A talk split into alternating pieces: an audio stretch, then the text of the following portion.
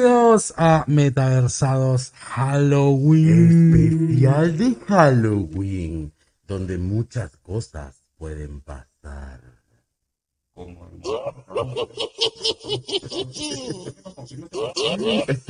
Nos estarán escuchando. ¿Sabes qué? Nos estoy viendo así y nos parecemos a la hermana Anderson de Abracadabra. Y con los sombreros y la cosa. No, pero está súper cool. ¿Qué estamos celebrando? Obviamente, voy a practicar. Halloween. Acá lo tengo, te cuento.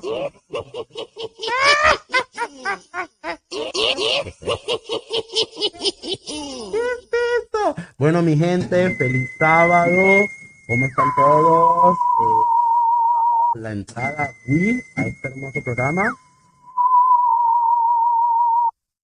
Bienvenidos. aplausos, gente, aplausos.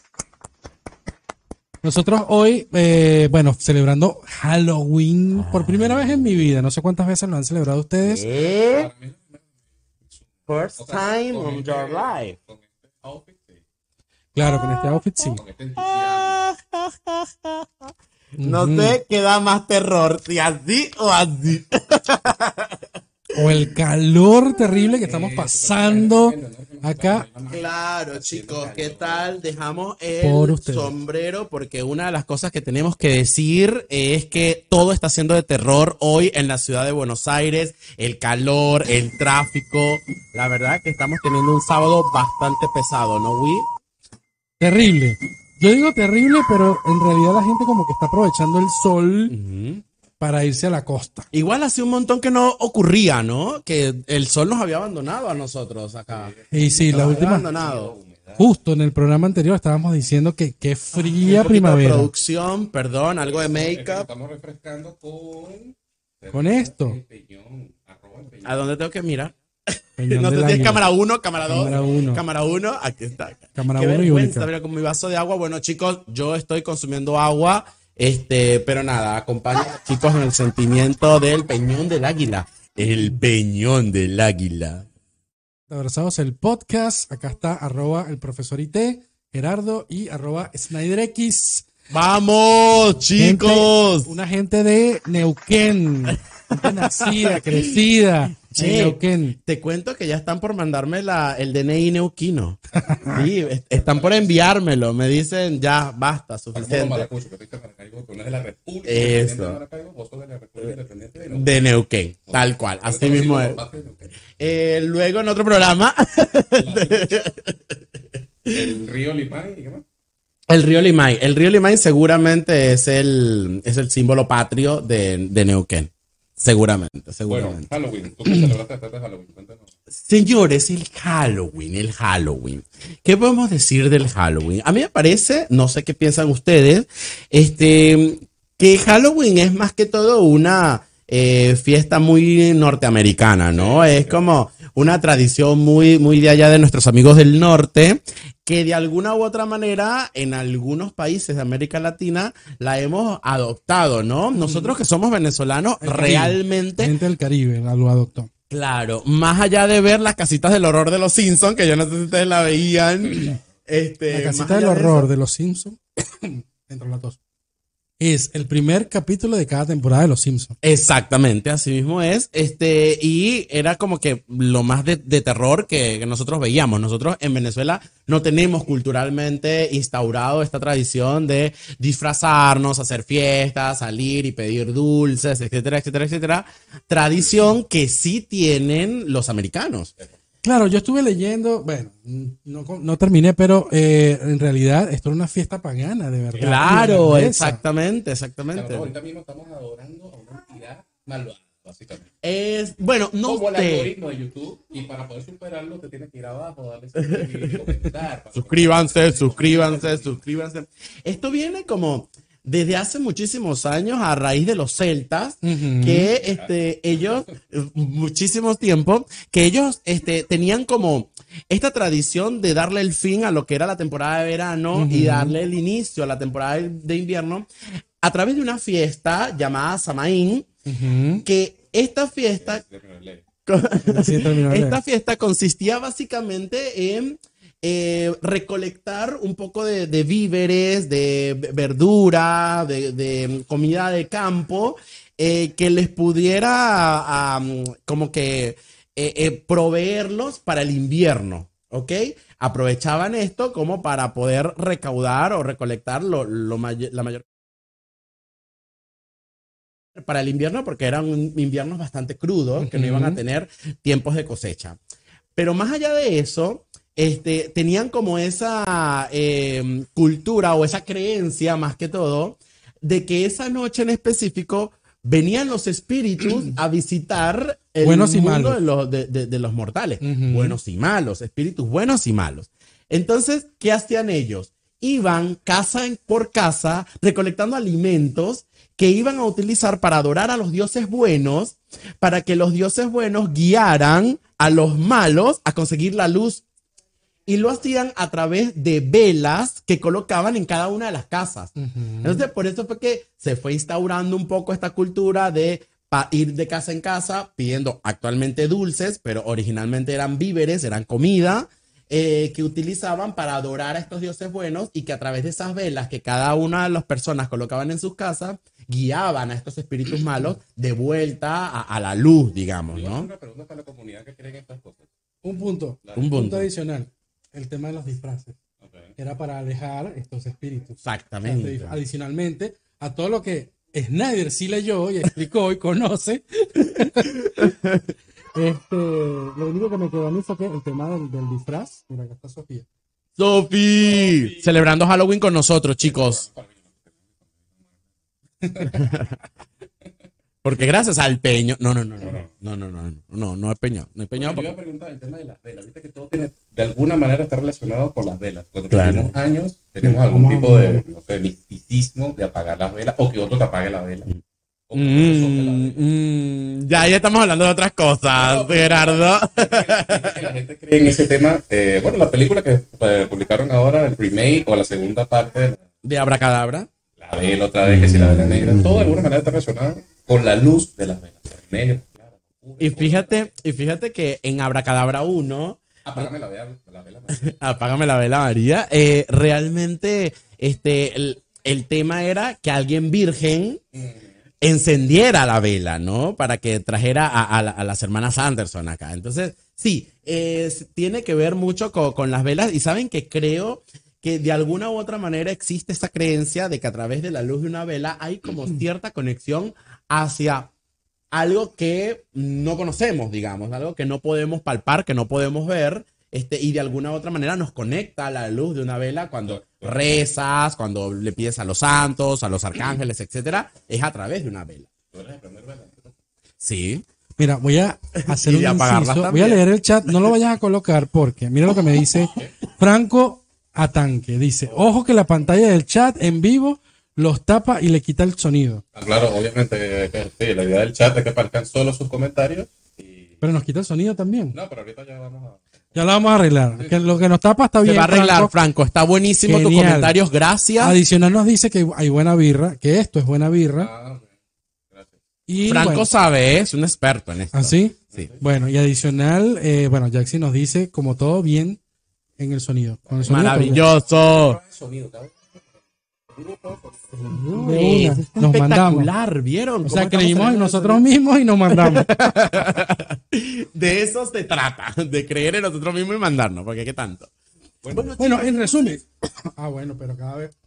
En resumen, Son la, errores de producción. la fiesta como la conocemos es norteamericana. Es Que norteamericana. es cómo lo llevamos nosotros los venezolanos, a la gente del Caribe, a las discotecas. Uh, Es que yo no creo que yo me sabe. del Halloween como tal. Claro. Porque no se celebra en la escuela. De hecho, no sé si se acuerdan de eso. Eh, habían escuelas que lo prohibían directamente. Decían, no, acá no se celebra eso porque no es, o sea, una fiesta venezolana, bla, bla, bla. Cosas políticas. Eh, y hay otras privadas, más que todas las privadas, sí, bueno, se hacían sus fiestas de Halloween. Pero yo, como dice Gerardo, la conozco de una discoteca. Era la excusa perfecta para ir a, A ir a perrear, a mambotear, a pegarla del piso. Chicos, yo también tengo para comentar que en Venezuela, más allá de que nosotros no eh, esta cultura y no lo celebramos, Ahora sí se escucha, dice Franco. Dice Franco, está perfecto. Este, más allá de que nosotros en Venezuela no lo teníamos, eh, yo recuerdo que en un curso de inglés en el que estuve, en el Instituto de, de Language College, en, en Oh my goodness. al hombre, a- arroba My goodness. Language College, eh, ahí tenían como una dinámica, entiendo que capaz es una dinámica también de enseñanza, eh, en donde celebraban todas las festividades de donde fuera, ¿eh? Este, americanas, venezolanas, etcétera, este, y celebraban el Halloween. Entonces hacían como una pequeña actividad, una fiesta, eh, en donde buscábamos dulce y pasábamos aula por aula pidiendo dulces, dulce o truco, etcétera. Eh, nos disfrazábamos y todo lo hacíamos en inglés eh, como para ayudar un poco también a- a- a- al aprendizaje la del idioma. Entonces, eh, de alguna u otra manera, si bien no lo teníamos como instaurado, dependía como que de cada quien, ¿no? Dependía de, de cada cultura, de cada casa, de cada familia, de cada colegio, eh, si lo celebraba o no lo celebra. Qué bruja. pa. Dios mío. Chico, no nos sigue ni Dios. Si seguimos haciendo esto, mira, Dios unfollow. Ahí, ahí lo acabo de ver. Dios salió de- de- del podcast. Basta, güey. Eh, entonces, nada, e- es esto, ¿no? Y como año tras año, eh, pienso que ya en todo lo que es Latinoamérica lo hemos como instaurado. Ahora, acá en Argentina, en el barrio en donde yo vivo, no, no lo voy a decir porque en realidad soy figura pública, chicos.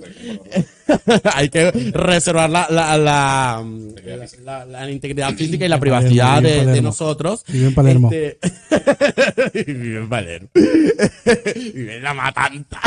No llega, allá no llega ni idiota. ¿Tu, tu vecina no es una acá? ¿Cómo? ¿Mi vecina? No, no. Sí, no, ¿qué? No, ¿qué? ¿Cómo? ¿Qué?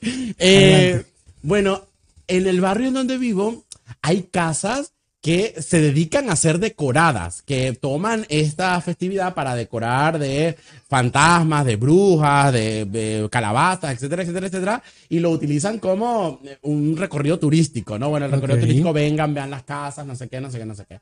Y me parece, me parece lindo, más allá de que sea una fiesta yankee y que muchas personas puedan tener esa etiqueta como una fiesta yankee. A mí me gusta la, la intención. Mientras haya motivo para joder y Claro. para irse de fiesta, está Y de excelente. las cosas extras de la fiesta, eh, viste que también, también yo no sé de la cultura, de las películas, Ujú. no sé si es verdad o no, las, los cuentos de terror, las idas al cementerio, esas cosas así particulares, ¿practicaste alguna cosa de eso? Lo que pasa es que nosotros, nosotros culturalmente tenemos eso, del llano venezolano, el silbón, la chayo. Claro, los cuentos de camino. cosas, el chupacabra, ese tipo de cosas. Ese chupacabra no era como centroamericano. Ese era un. Ese chupacabra era el primer nómada que conocimos nosotros, porque el tipo iba de, de- de país en país y se veía en Colombia el chupacabra, no, pero al mismo tiempo se vio en Venezuela, se vio en Cuba, se vio no sé qué. Entonces viajaba mucho el chupacabra, tenía un pasaporte europeo seguramente. Hay muchas historias de terror, obviamente, eh, de en el llano venezolano. Que si la llorona, la sayona, que todavía no sé cuál es la diferencia entre una y otra. Para mí Todavía. que es la misma, pero con nombres Con- diferentes. Para bueno. mí es lo mismo, porque no puede ser que sea la misma historia de la mamá que ahogó a sus dos hijos en el mar. Y ojo, México tiene también esa historia. Así que esa historia es muy latinoamericana. Entonces, para nosotros, el silbón, creo que sí es nuestro, No, nuestro. El silbón es made in Venezuela.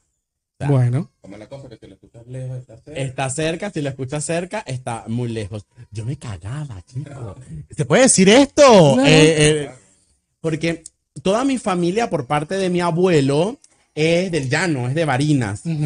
Entonces, todas nuestras, digamos, mis vacaciones de cuando era niño, en vez de ir a París, a Disney, como ustedes, este, yo me iba a Barinas, ¿me entiendes? Entonces, este, sí, tenemos un, un efecto, un efecto musical, la sayona, la sayona, chicos. Aquí le ponemos terror a todo. Eh, y así, le y así podemos- en la noche. ahí, ahí Gerardo le está bajando un poco al, al audio. Ahí, ahí, ahí tiene que ir, ahí tiene que ir, güey, ahí tiene que ir, voy a bajarle un poco al audio. Bueno, chicos, entonces, este, todas las vacaciones eh, íbamos para allá y me acuerdo que con mis primos eso era horrible porque empezaban a contar estas cosas, ahí fue donde supe un poco acerca de las brujas, que las brujas se posaban en los techos de las casas y eh, se tenía que ahuyentar con granos de mostaza. Había que a- arrojar granos. Sí, los granos de mostaza. La única mostaza que conozco es la Heinz amarilla de pote. Ay, me encanta la mostaza la Yo, tengo, yo tengo un tema con la mostaza que eso creo que va a necesitar un capítulo adicional para mi- mi- mis temas con la mostaza. Pero era eso. Y a veces se escuchaban cosas. Yo lo puedo decir con propiedad. Yo escuchaba cosas Yo en los techos de, de las casas.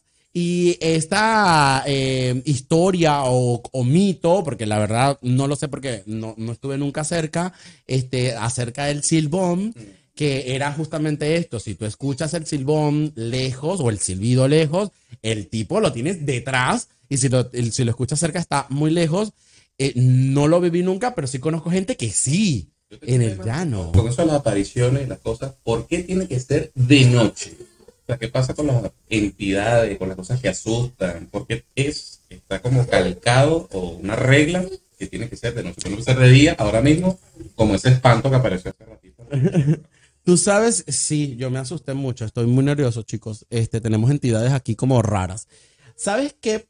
La, no es porque lo sepa, pero en realidad lo que puedo intuir es porque hacemos referencia siempre a entidades del mal. Las entidades del mal, claro, están relacionadas con la oscuridad y, a- y la luz es como que los destruye. Viste que las hermanas Anderson era eh, su, su hora tope, ¿no? Hasta que saliera el sol para que ellas murieran, básicamente. Entonces, es como eso. Las entidades negativas, como están relacionadas siempre con la oscuridad, se relacionan con que la oscuridad les da fuerza y la luz del sol, del día, como que les resta Era ese la- poder. la Cenicienta. Ella podía ser bichita hasta las 12 Bichita. Y después tiene que ser una Claro, criminal a las de la mañana. Ahora por allá hay un papá tratando de explicar a su hija porque le dicen a la cenicienta bichita. Y me tiene que comentarios porque habíamos hablado en preproducción de los programas que se vienen ahora, que queremos celebrar, seguir celebrando eh, festividades como esta, de no romperle la, La ilusión. La ilusión a los niños, claro. Se viene carnaval, que ahí es donde yo quería llegar con el tema del carnaval, porque ahí sí donde yo me disfrazaba, ahí donde conocí los disfraces como tal. El Exactamente. intercambio, la alegría por el Halloween, apenas ahora. Así que esta noche es fiesta de. Esta noche tiene que haber, este, de, de hecho, si alguien sabe, comente acá en el chat. Deben haber miles de fiestas explotando acá en la ciudad de Buenos Aires.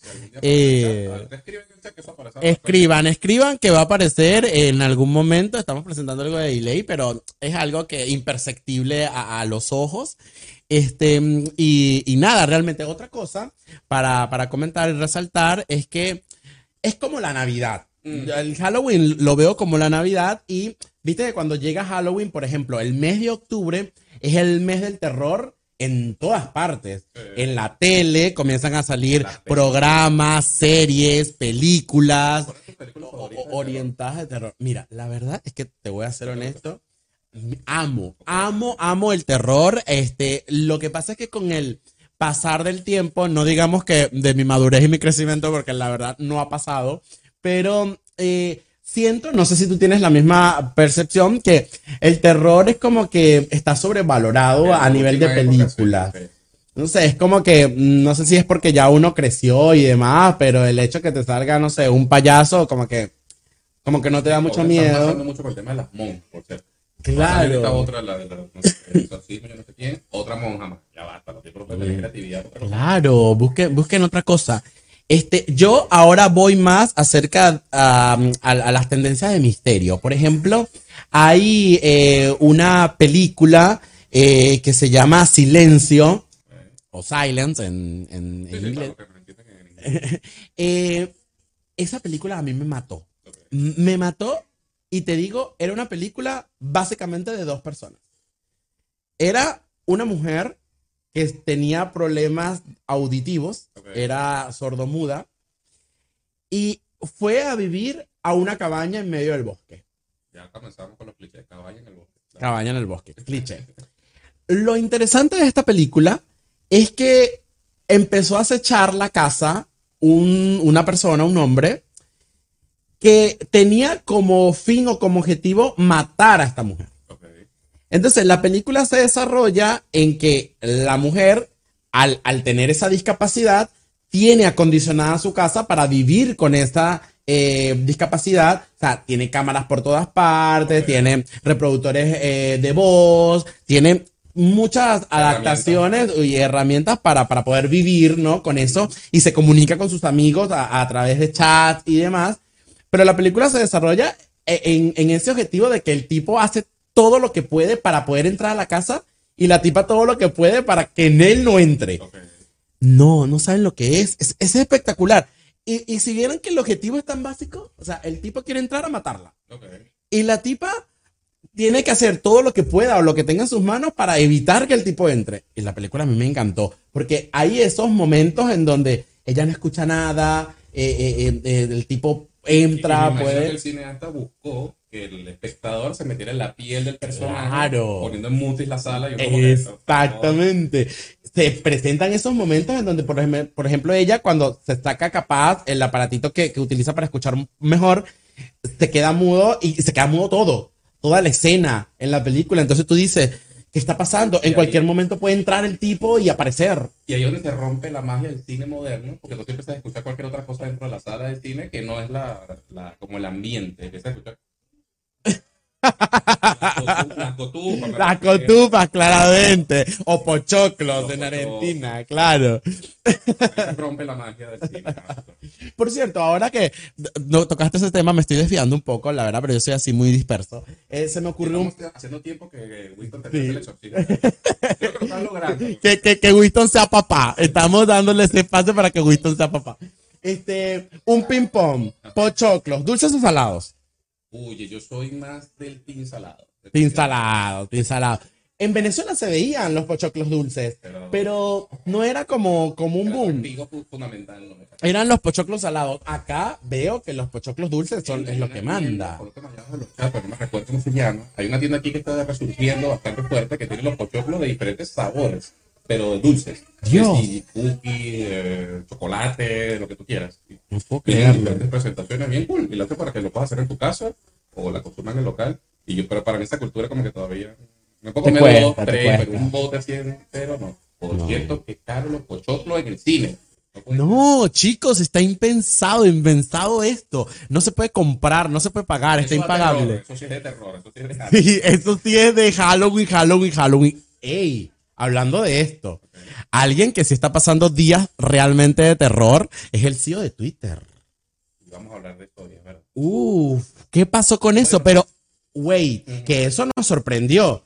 Porque lo último que yo tenía entendido era que habían hecho rollback a, a lo que era la adquisición de Twitter eh, a través de Elon Musk. Y de repente sale la noticia, Elon Musk compra Twitter definitivamente y despide al CEO actual de Twitter. Sí, lo que pasa es que yo, bueno, en mi opinión, esta es la opinión de metaversado, de la bancada metaversada, es que eh, esos son juegos de estos, viste, de corporativos. Eh, Era como hacer como un drama, para que, porque una de las cláusulas, del, de, digamos, el precontrato, era que se cumplieran los estatutos que él quería, y si no, iba a comprarlo a la, por, un, por un descuento. Ok. Si él no cumplía, pues que le metió la demanda de un millón de dólares o mil millones, no sé, por no concretarla. Supongo que eso llegó hasta el límite. Nada, estos datos puntuales están públicos. Pero supongo que era eso, era como crear una drama para, digamos, traer eh, lo que buscan las redes sociales, buscar atención, buscar click, buscar el famoso clickbait. Y yo creo que Elon Musk lo logró. Simplemente completó, perdón, eh, completó la compra. Y bueno, ahora mismo vamos a hacer, no sé, un Twitter mejor, supongo. Él buscaba precisamente que no se utilizara Twitter como una cosa para banear gente. ¿Viste cómo se ha convertido Twitter últimamente? Twitter es un OnlyFans, básicamente. Pero aparte el OnlyFans, viste que ahora ha tomado de a poco como el color verídico para la figura, cualquier figura pública. Por ejemplo, un político Ujú. dice, no sé, eh, eh, estafó. De repente después dice, no, el público en un Twitter que él iba a estafar. Entonces eso lo, ¿cómo se diría esa palabra? Lo reprenda. Claro. le da como cierta institucionalidad a la voz de las personas. Y es manipulable. Una, la- viste una cosa, por ejemplo, tú dices que quitó al CEO, pero si bien eso es verdad, también volvió a, a recuperar la cuenta de nuestro amigo Trump. Mmm, interesante. La actualidad de la vida que el año que viene hay elecciones en Estados Unidos. Me dicen por cucaracha que te escuchas lejos. Lejos, lejos. Sí. Bueno, sí, no sé, no sé si es por el tema del micrófono. ahorita vemos qué onda. Este, pero es que estamos desde el más allá, por eso que se- Estamos desde el más allá, chicos. Metaversados realmente no está aquí. Bueno, eh, Entonces, bueno, eso, eso es lo que pasa con, con Elon Musk. Para mí, Tramoya, eh, elevar los precios de toda, este- toda esta movida que está pasando. Subieron las acciones de Twitter, por supuesto. Hay Claramente. un negocio allí. Y nada, bueno, esperemos ahora qué va a pasar con la pajarito azul. Capaz que no lo cambia multicolor.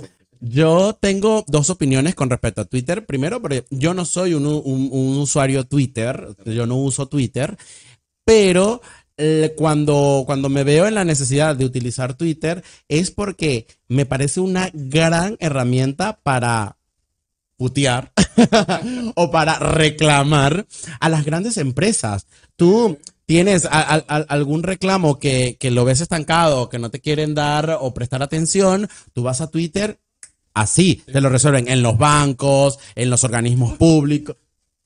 No, no, no, no vuelvas a hacer, e- no vuelvas a hacer eso. ¿Qué ha pasado, güey? La- ah, Dios mío, volvió el background, chicos. ¿Por qué no la traemos? ¿Por qué no la traemos a la bancada de metaversados? Bueno, bien. Sofi, ven, ven, ven con nosotros, ven con tus tíos locos. Se- ¿Será que la estamos asustando, güey? No puede ser. El terror está llegando. Sofía. Miren a Sofía. Ay, Mira, estaba hablando de Sofi. Twitter. Ajá, estábamos conversando acerca del tema de Twitter, eh, Wii, porque le estaba comentando, viste que eh, eh, Elon Musk concretó la compra de Twitter y despidió al CEO, a- al que estaba actualmente. Entonces, un poco charlando del tema, lo que quería rescatar de esto es que yo no soy un usuario de Twitter y utilizo Twitter primero para putear a las grandes empresas, para que te den bola en los reclamos. Este, y segundo, el, el segundo comentario que tengo es, viste que se ha convertido una plataforma muy hot, ¿no? Por llamarlo de, de- de alguna manera, que, bueno, te paso mi Twitter y ahí puedes ver un contenido más explícito acerca de mi persona. Eh, ¿Eso será que eh, se erradicará? Es probable. De hecho, una de las cosas. No, no, adelante. Mira que aquí están pasando cosas como raras, hay como, hay como una energía eh, extraña, yo tengo como miedo. calor, chicos, el tengo calor. miedo. Sí, no, no, no. Yo no, no entiendo. No, Ave María Purísima, sin pecado original concebida. Vamos a, cre- a creer en Dios. Vamos, pues, ¿qué Bueno, pasa? que efectivamente Twitter es una herramienta muy influyente de todos lados. Y ese tema, que ahora se convirtió en una empresa privada y dejó de cotizar en bolsa. Así Ok. que todas las decisiones son básicamente lo que Elon diga. Y utiliza todo el poder que tiene esa plataforma, de bueno, no sé, va a ser una, mi opinión muy personal, para, bueno, tomar decisiones u opiniones de cualquier ámbito, político, ese tipo de cosas que tú estás comentando. Lo que sea, él va a cambiar el destino de la humanidad a través de la comunicación con Twitter. Bueno, es como esto- si hubiera comprado un gran canal de televisión Claro. y él es la, el editor, el, el jefe de la, de la redacción. Bueno, este, un comentario entonces desde la bancada de metaversados a todas aquellas personas que utilizan Twitter para poder exhibir un poco más de contenido un poco más hot. Aprovechen ahora. ¿sabes? Aprovechen ahora porque no sabemos hasta cuándo va a durar esto y lo van a poder hacer y vayan pensando un poco a qué otras plataformas migrar, no sé. ¿A ti qué otra cosa te gusta aparte de Twitter? De Twitter. Lo que pasa es que quería decir que Twitter me parece que tiene una demasiada exposición. No exposición, es como la gente tiene mucho espacio para opinar. Claro. O sea, es un exceso de opiniones que no hacen falta. Porque la gente tiene como ganas de opinar de todo y en cualquier momento. Entonces yo no sé si Elon Musk, Musk, Musk a viene a cambiar eso en toda esta plataforma. Voy a Claro. aprovechar lo que dice el jefe para una, una pregunta. ¿Tú eres de los que preferiría que si una persona no tiene una opinión, simplemente no hacerla? Es que no tiene, es que que la gente está como muy propositivo, todo tiene que ser like. Pero el dislike estamos como en contra de eso. Claro. Es. No Claro. De hecho, el concepto básico de Instagram es una pequeña máquina de mentiras. Es lo que dicen que es Instagram. ¿no? Claro. Es, eh, raro, puede haber, porque sí hay gente que lo hace, pero es muy extraño ver en Instagram personas que publiquen cosas negativas de su vida. No sé, me estoy sintiendo mal, estoy triste, etcétera, etcétera, etcétera que pudieran eh, verse como algo negativo que está ocurriendo en sus vidas. En, en Instagram todo es bello, hermoso, positivo, agradable, feliz. Que no, no lo juzgo, pero es una irrealidad. Porque Es que estamos verdad, claros que tenemos una opinión para todo. Todos acá tenemos una opinión para todo. El Totalmente. tema es En, en especial que yo. no hay necesidad de ir a escribir esa opinión. Porque nadie te la está pidiendo para empezar. Ojo, doy un punto positivo a lo que sí dijiste de que funciona para reclamos. Viste que me dijiste el tema del reclamo, estaba Tal haciendo, cual. estaba haciendo el tema del DNI, me parece. El DNI con Renaper. y Aguanta Renaper. ape- apenas Hasta escribes, Espérame las vibras. escribes, Después vamos a hablar de eso. no solo para reclamar, sino para preguntar cómo hago tal proceso y funciona, pero al toque.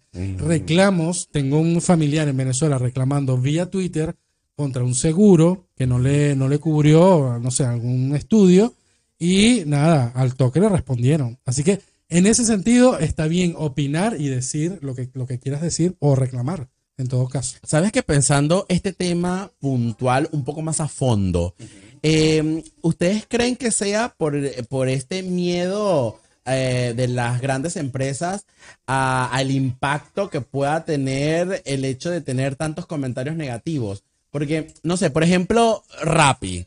Rappi es eh, una, una empresa que si tú la ves por Twitter, es más lo negativo que lo positivo. No me estafaron, el pedido no me llegó, me robaron, no me han dado respuesta, piquiti, Ujú. piquiti, piquiti. Y Rappi, en todos esos comentarios, tiene una respuesta. Comunícate con nosotros, escríbenos al privado, danos tu nombre, danos tu DNI, etcétera, etcétera, que te vamos a resolver. Es como que están muy pro a resolver los problemas o los inconvenientes que las personas les manifiestan por ahí. Ahí está bien. ¿Por qué no es lo mismo con Instagram?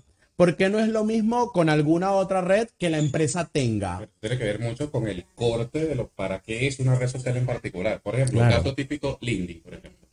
La gente lo refuerza mucho el comentario, hey, LinkedIn es una plataforma profesional. No Claro. me publiques memes, no me publiques, no sé, que estás vendiendo Tupperware en tu casa. Claro. eh, o Herbalife, Ay, o- perdón, Lindy. Perdón. Perdón. eh, pero bueno, eso es otro tipo de es un tipo de red. Entonces, ¿qué pasa? Estoy tratando de cambiarlo, perdón. últimamente está eh, como muy orientado a la parte, de, bueno, sí, todo sexo, todo sexo, por favor. Bueno, no en todo. Ulti- últimamente, el contenido hot es como que lo que vende, ¿no? Es increíble. Cuando surge esta red social TikTok, la gente, de hecho, hay TikToks de gente diciendo, no, bueno, si no te, si si no te sacas la remera, eh, este video no se hace viral. Bueno, con ciertos cuerpos. Con la remera. Yo, y a mí me cierran hasta, no sé, me cancela el DNI. Pero este, hay personas que tienen un gran atractivo físico y aprovechan eso para que sus videos se hagan virales. Así los videos sean cualquier Sí, verga. Hay gente que tiene millones de seguidores, no los critico, por el tema este de mostrar los pies. Hay un fetiche con los pies, con las manos. este. Ay, ¿saben que yo sí? Sí. A mí siempre me han dicho que yo puedo ser modelo de pies. Así, a ver. Sí, tengo buenos pies. ¿Quieren que los muestre aquí? Chicos, no me avergüenzo. Como el día de hoy, como el día de hoy, como el día de hoy está tan rarito. Sí, que yo termine aquí en la bancada de Metaversados mostrando mis pies, no sería raro con, con el día que estamos teniendo, chicos. Pero no, si lo hago, lo hago con esta máscara. Para que nadie se. Twitter es para los memes de GH. ¿Qué es GH? ¡De Gran Hermano! ¡Chico! No, Gran Hermano, chico. Ya va, pero yo primero les hago la consulta. ¿Consumen ustedes contenido Gran Hermano? No, no, no, no. ¿No? Nunca. Quise verlo para ver más o menos en qué se trataba. porque Yo soy más de la época de Acapulco Shore. Claro, ay, Claro. Acapulco Shore. Yo igual no había nacido, pero en los libros de historia me contaron acerca de esto. Sí, esto ahorita últimamente, bueno, yo particularmente no soy fan de ese contenido, pero adelante, todo suyo. Bueno, Gran Hermano, eh, un poco para, para que entremos en contexto, es una especie de reality, ¿ok? Eh, que ahora se está realizando acá en Argentina, que, que se hace, digamos, a nivel mundial y que lo ven a nivel mundial, en donde simplemente vamos a meter a cierta cantidad de personas en una casa que convivan, que se maten entre ellos y el que resulte vivo se lleva un premio. Pausa. Ok. ¿Es solamente que convivan o también cogen? Porque yo he visto programas de eso de otro formato en otros países Ujú. y la como que lo que todo el mundo está esperando es que se coja que. Es que se coja que- Es que aquí lo bueno que tiene Gran Hermano es que puede pasar de todo. Ok. Es que puede pasar de todo, porque por ejemplo, está también el reality de Jugando con Fuego, Ujú. que Jugando con Fuego realmente trata de que los miembros no cojan.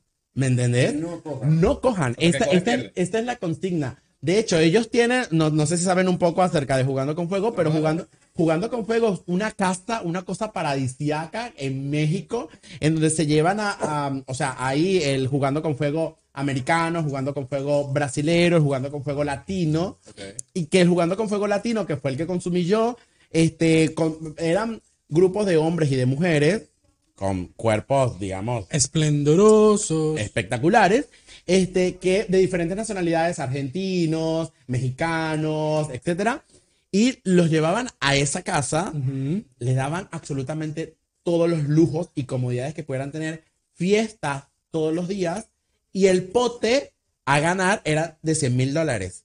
Entonces, lo que no podía pasar era el contacto sexual. Cualquier contacto, ojo, era cualquiera, no es solamente coger, es besarse, es tocarse, es masturbarse, es- todo eso va consumiendo plata de este pote. Y el que se resbalara, perdía. como juego del calamar, pero el juego del. Claro, entonces te podrás imaginar cómo se sentía esa gente al tener a un chico o una chica con cuerpos increíbles y que no te lo puedas consumir, ¿me entendés? De este cuerpo eh, era como que el, el reto en ese juego. Acá en Gran Hermano no. Acá en Gran Hermano son libres. Acá es un juego de estrategia. Acá es un juego en donde están 18 personas juntas en una casa que tienen que convivir. Se pueden enamorar entre ellos, pueden coger entre ellos, pueden hacer lo que sea entre ellos. eh, pero es un juego de estrategia. Pero entiendo que, que los, los participantes son figuras públicas. ¿O no? No necesariamente, no necesariamente. Este, sí, de hecho, entras a las redes sociales porque mm, me, me tomé la tarea de eh, hacerlo y cada uno de los miembros que está, bueno, tiene buena cantidad de seguidores en Instagram y no sé qué. Pero realmente una de las cosas que busca cada uno de los miembros que está en Gran Hermano es precisamente esto, la fama. Claro. Eh, es increíble las cosas que están pasando en esa casa. La verdad que se los recomiendo ampliamente. Ahora tenemos el próximo domingo una gala de eliminación. Esto se maneja así. Es, No, no, para adelante, me estoy enterando de todo. ¿no? sí, es, es- es Nosotros es- es que. Es una casa, es una casa en donde ah, hay gente, como les comenté, es un juego de estrategia. O sea, eh, llegaron a la casa y se unieron tres y formaron un grupo, a se unieron cuatro. Cerramos esa puerta y decimos, empieza el juego de Gran Hermano. Y tú no te tengo las reglas aquí, nos encerramos aquí y empezamos Hermano. ¿Cuáles son las reglas del juego? Bueno, gran hermano, entramos a esta casa.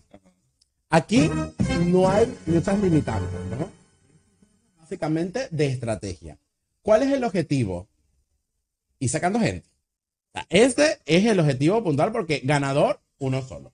Aunque acá en esta edición hay eh, premio para el primero, que son 15 millones de pesos, más una casa.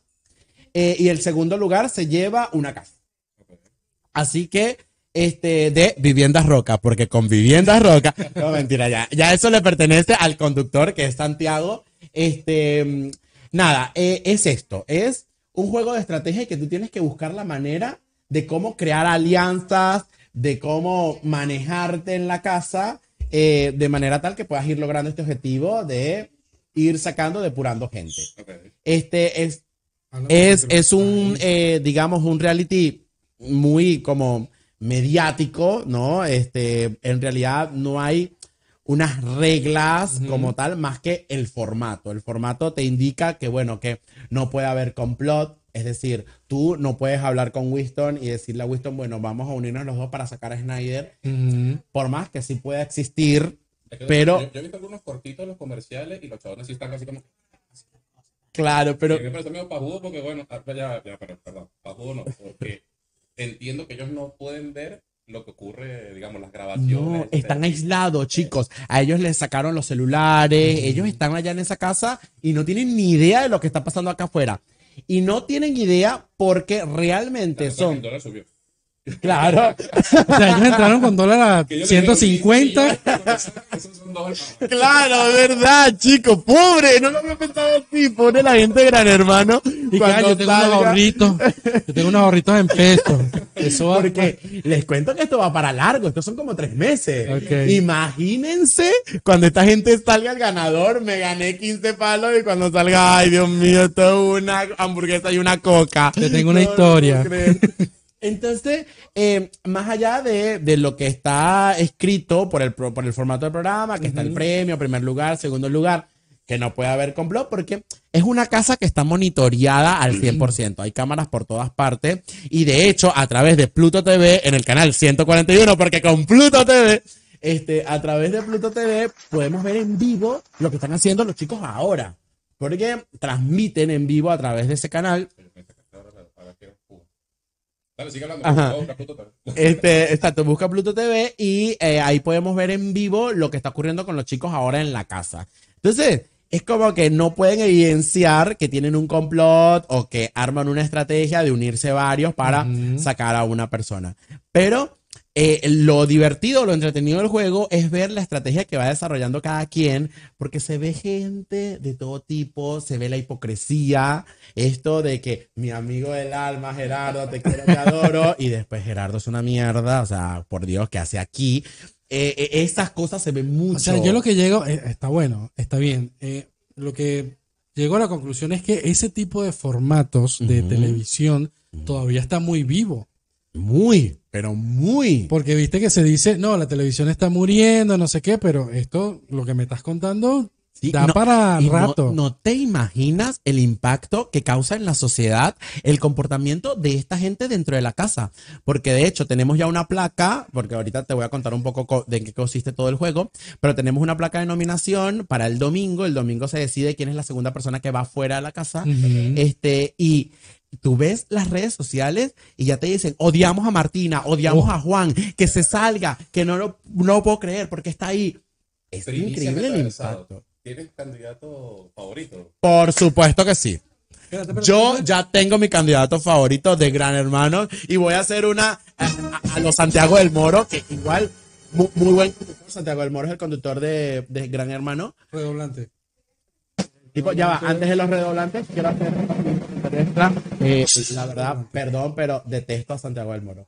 O sea, Santiago del Moro está acabando con mi salud. Chicos, Podemos no hablar puedo- de eso. no puedo creer que el chabón dure media hora para decir a quién va a rescatar Winston. Winston ya tiene el nombre de la persona a la que va a rescatar esta semana. Winston, ¿tienes el nombre? Sí, lo tengo. No me lo digas. No me lo digas porque ya lo vamos a saber en pocos minutos. Llegó el momento, Wii. Dilo ya de una vez. ¿A quién salvas? Vamos a cortes comerciales porque... Media hora de comercial. Media hora, chicos. Y yo en mi casa así. No, ¿a quién vas a hablar? Y que sí, que sí, no, que no sé qué. Entonces me quiero morir, me va a dar un infarto una- un día de esto. Entonces Santiago del Moro, basta. O sea, hizo su trabajo, pues. Sí, Yo no lo vi en Gran ¿Lo amas o lo odias? lo viví en Masterchef. es Masterchef, Dios mío. Cuando armaron, esta semana pasó algo porque se presentó, se manifestó un complot eh, eh, en la casa y Gran Hermano le envía un sobre a Santiago del Moro y le dice, aquí adentro hay algo. Y el tipo pasó todo el programa, me mandó Gran Hermano algo. Me lo mandó, me lo mandó, aquí está, lo tengo, lo tengo. No, no, no. ¿A ¿Qué, que habrá aquí? Es una sanción, es una sanción para la gente que hizo complot, no sé qué, no sé qué. En el minuto final de esa edición de Gran Hermano, saca la cosa y era una hoja que decía complot. Entonces tú dices, basta. O sea, no, ¿por qué? No me hagas esto. Eh, eh, son cosas que igual son lo que garpa, es lo que busca el rating, pero yo me vuelvo loco. Yo, yo no sufro de ansiedad, quiero decir. Pero de, de Gran Hermano en adelante. Pero, pero, chicos, no me pueden hacer eso, gran hermano. Entonces, esto funciona así. Eh, durante la semana hacen una especie de juego, Ok. eh, que ese juego, eh, el ganador de ese juego es el que llaman el líder de la semana. Ok. El que gana ahí queda con ese rol, el líder de la semana. Una pregunta. Ese tipo, los, los juegos representan una dificultad, así como que tú digas, verga, si está peludo, ganar, Sí. así. Sí, representan cierta dificultad e incluso para el fin que buscan. Porque, ¿qué pasa? Hay dos juegos fundamentales. El primero es para determinar quién va a ser el líder de la semana. Que el, el que quede como líder de la semana, primero está fuera de placa, o sea, no puede ser nominado a la placa de, de- de eliminación. eh, y tiene el beneficio de poder salvar a alguien, Ok. ¿ok? De, de la placa. Perdón, chicos, es eh, eh, el, el calor. Eh, y el segundo juego que hacen durante la semana es para buscar el presupuesto total para poder mantenerse. ¿Qué pasa? Ellos tienen una tienda de víveres ahí en la casa Mm, y tienen que ir a comprar sus víveres. claro. El dinero para poder eh, ir a comprar se lo juegan ellos a través de esa actividad. Claro. Y si no ganan esa actividad, porque es una actividad más que todo grupal, si no la ganan, Pierdes la plata y no tienes no, comida. cuentan con la mitad del presupuesto. Es como una combinación de programas, viste, tipo Survivor. Claro. Y ellos con esa mitad de presupuesto y sabiendo cuáles son las condiciones en las que vivimos acá para la, la cesta alimenticia, este, tienen que ir y abastecer para 18 personas, para una semana. Entonces, se comienzan a ver que Ya, no hay comida. Ya, Porque en Coto, yo te conozco. No, no, no. Ellos tienen un, de hecho, dicho por algunos de los miembros de, de Gran Hermano, al parecer manejan precios cuidados. Eh, con- Eso con te iba a preguntar. Sí, manejan precios cuidados. Porque en estos programas que estabas comentando, una de las tantas versiones en Colombia, le ponían hasta 10 veces el precio No, no, no, dentro del aquí- mercadillo eso que hacen. Aquí entiendo que son eh, precios cuidados. Entonces se comienzan a ver ciertas rivalidades porque del grupo de Gran Hermano seleccionan solamente a dos personas para que vayan a hacer las compras. Entonces, a, a una persona que no está acostumbrada a hacer compras y. piquete piquete, porque hay de todo en Gran Hermano. Imagínate que hay una chica a la que denominaron Disney. Mira. O sea, te podrán imaginar por qué, que fue la famosa del hashtag de esta semana, chicos. Hashtag fuera malas vibras. Este fue Julieta, que igual la amo, la rebanco a Julieta, me encanta su, su personalidad. Este, y nada, cada personaje tiene su, su personalidad. Eh, yo hasta los momentos me identifico con una persona de Gran Hermano eh, y no me identifico para nada con una persona que está en la placa de denominación de esta semana y quiero que se vaya. Eh, Otra pregunta, disculpe mi ignorancia. Pero esto para el público también claro, no los que no consuman Gran Hermano, Pero eso también está, digamos, sujeto a votaciones del público. Claro, es a lo que voy. Este, se hace esto y queda un líder, ¿no? En la semana. El líder tiene esta potestad. Hay un día en la semana en donde cada uno de los miembros de Gran Hermano va a lo que llaman el confesionario. ¿Ok? Ujú. Es un cuartito en donde tienen comunicación con este Gran Hermano, ¿no? Que, que es una gran voz, Alexa, eh, que les habla y les dice a quién nominan.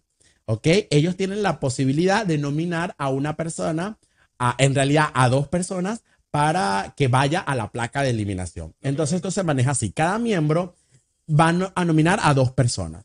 A la primera persona que nomine le dan dos votos y a la segunda persona que nomina le dan un voto. Entonces, va Winston y dice a esta persona primer lugar, a esta persona segundo lugar y le dan dos votos y un voto. Y así con cada uno de los miembros hasta que hacen el gran total y las personas que tengan más votos son las personas que van a placa y seleccionan a las cuatro personas que más votos hayan tenido en esa gala de nominación, las colocan en una primera placa de nominación para irse de la casa de Gran Hermano. Luego de esto, viene esto, eh, el líder de la semana ejecuta su beneficio y salva a una de esas personas de la placa de, de eliminación y queda la placa con tres personas. Ok. Esa placa con tres personas ya está en manos de la sociedad. Ya está en manos del público que a través de, de, de mensaje de texto, QRs y demás, hace la votación. El voto es negativo, o sea, esto significa que votan para que no saquen a, a- a la persona. Entonces, eh, eh, comienza esto, este proceso de votación que se define los días domingos, en donde dicen, bueno, el que haya tenido menos porcentaje de votos es el, ter- el tercero, el que no sacan, y quedan al final dos personas, que ahí sí es el misterio total, y deciden quién abandona la casa de Gran Hermano, que la abandona ese mismo domingo. Arroba Gran Hermano Argentina en. Instagram. Gran Hermano, cuenta oficial de Gran Y Hermano. después hacer una dinámica con el que eliminan. Uf, ni te imaginas. El que, el que sale ya desde el mismo domingo está teniendo un boom increíble. Solamente han sacado una persona, a Tomás Holder, eh, la semana pasada. Saludos a Tomás, ya está, ya está libre, ya está en la calle. De- dejó, dejó consecuencias importantes en la casa, pero, pero ya está libre. Eh, y desde el momento en el que sale, lo recibe su familia en el estudio, se va directamente al estudio de donde conduce Santiago del Moro.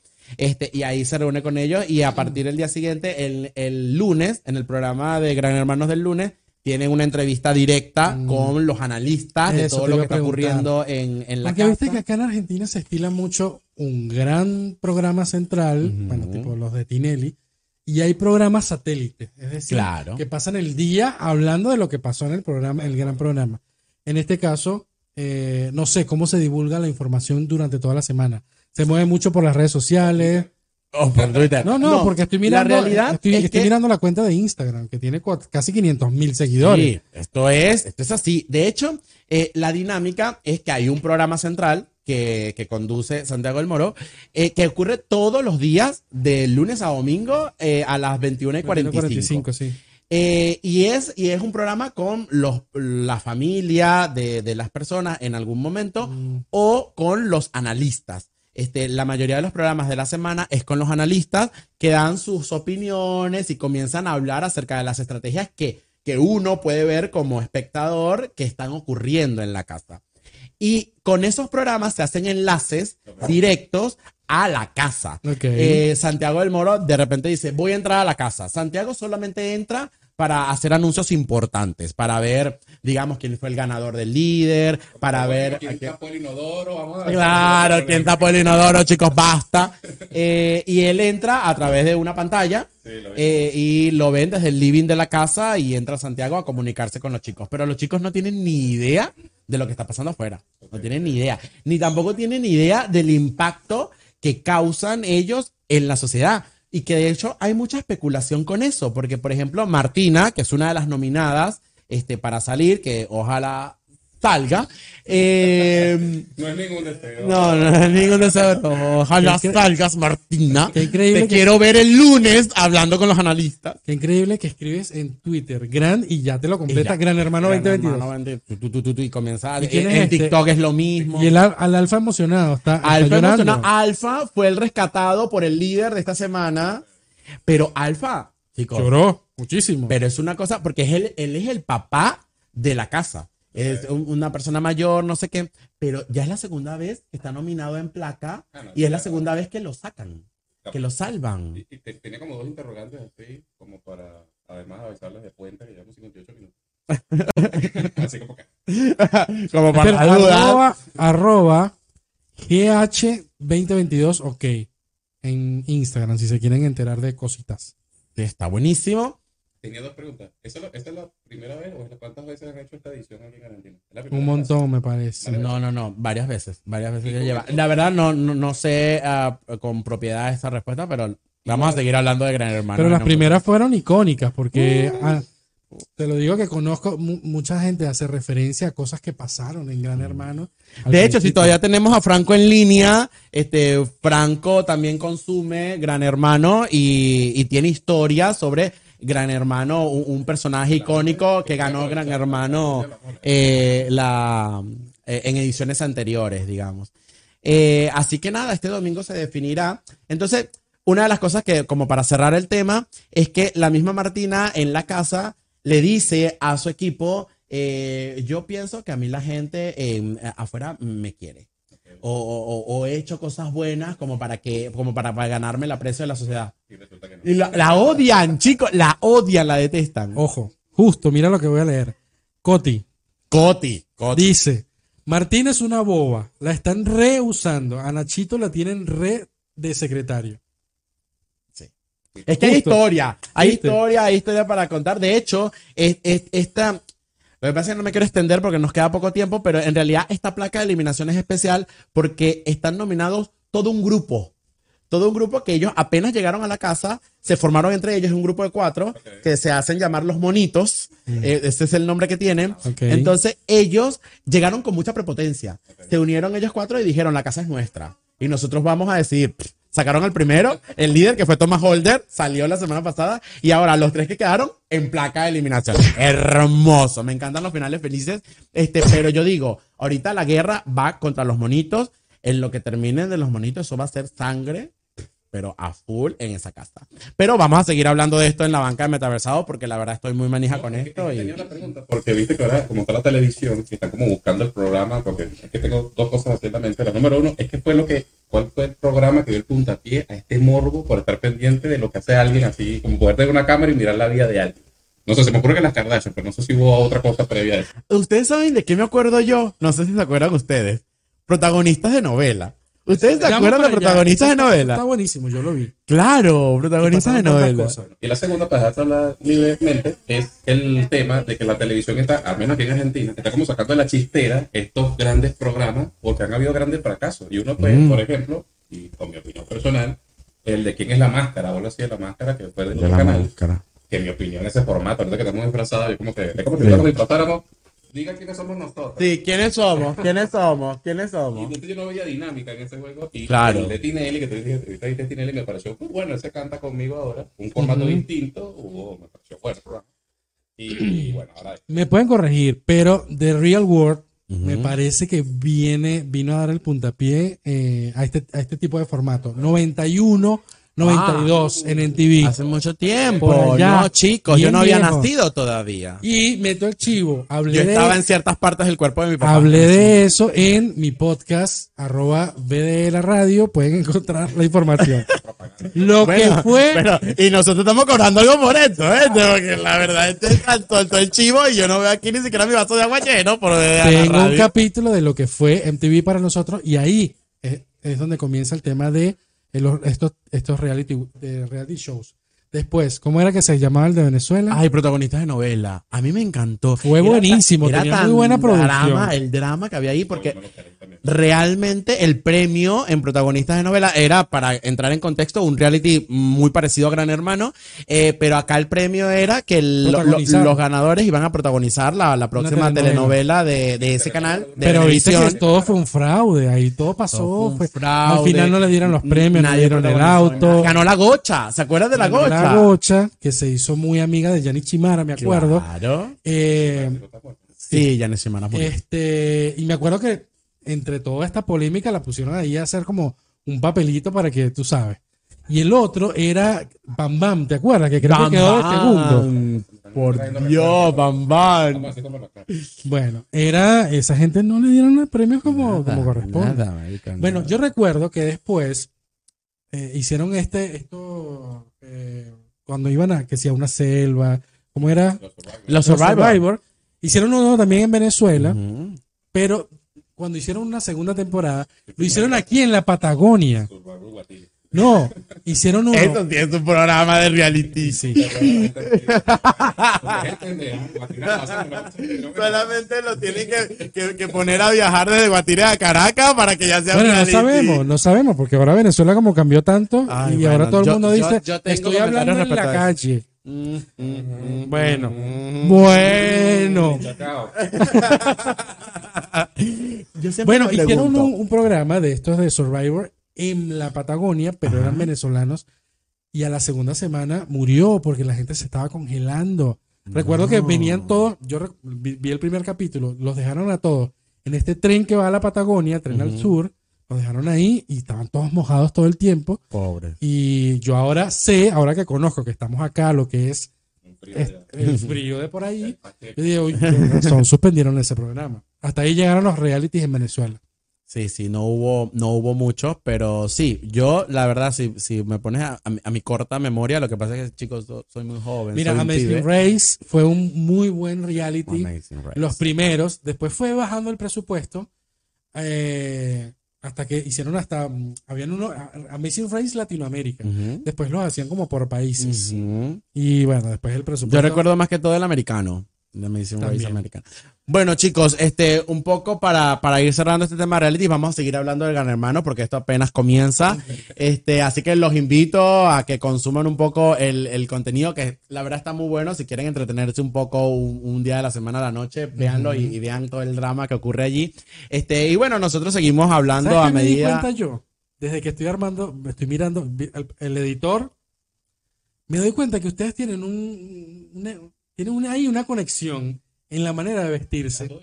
Sí, en el buen sentido. En el,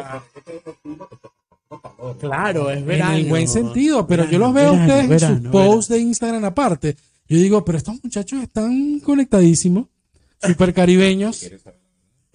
Gran hermano. Vamos, gran hermano, ¿qué está ocurriendo aquí? Gran hermano metaversados. ¿Qué estará pasando entre Gerardo y Snyder? ¿Estarán armando No, una estrategia? ¿Habrá algún complot? Para que la gente del público sepa, este programa sería muy complicado porque aquí hay como 20 personas y un solo baño. Lo que nos salva es que tenemos la buena cocina de. Lourdes Bakery. Ah, nos está reclamando, chicos. No. Nos dicen desde producción que hay reclamos porque no habíamos mencionado a Lourdes Bakery como parte de este maravilloso podcast de Metaversados. Chicos, están, están haciendo pequeños para hoy, caseritos para nosotros. Parece Así que es para la venta, parece que es para la Así venta. que buenísimo. Eh, nosotros, nosotros vamos cerrando este programa especial de Halloween sin antes, este, nada, decirles que es sábado, chicos, hace, a pesar de que, de que está haciendo un poco de calor, el clima va a empeorar en la madrugada, va, va a haber una tormenta, va a haber granizo, vienen temperaturas muy bajas en los próximos días, así que aprovechemos este calorcito, salgamos, hagamos algo al aire libre, disfrutemos un poquito de este calorcito, que yo no soy fan del calor, tengo que decirlo, pero eh, ya hacía falta un poco de esto acá en Buenos Aires. Así que disfrutémoslo, salgamos, si podemos ligar alguna fiesta por ahí de Halloween, bueno, vamos y ligamos alguna fiesta de Halloween. Avisen, se comunican con nosotros a través de nuestras redes y ahí nos tendrán desde la bancada de Metaversados eh, disfrutando de, de una linda fiesta o simplemente en familia, salgan, coman rico, pasen la bomba y disfruten de este hermoso sábado. Bueno, mira, allá arriba hay una, hay una araña. Por favor. Una araña. ¿Dónde? ¿Dónde? No, chicos, no. ¡Ah! ¡No, una araña! ¡Una araña! ¡No, no, no, no, chicos, una araña!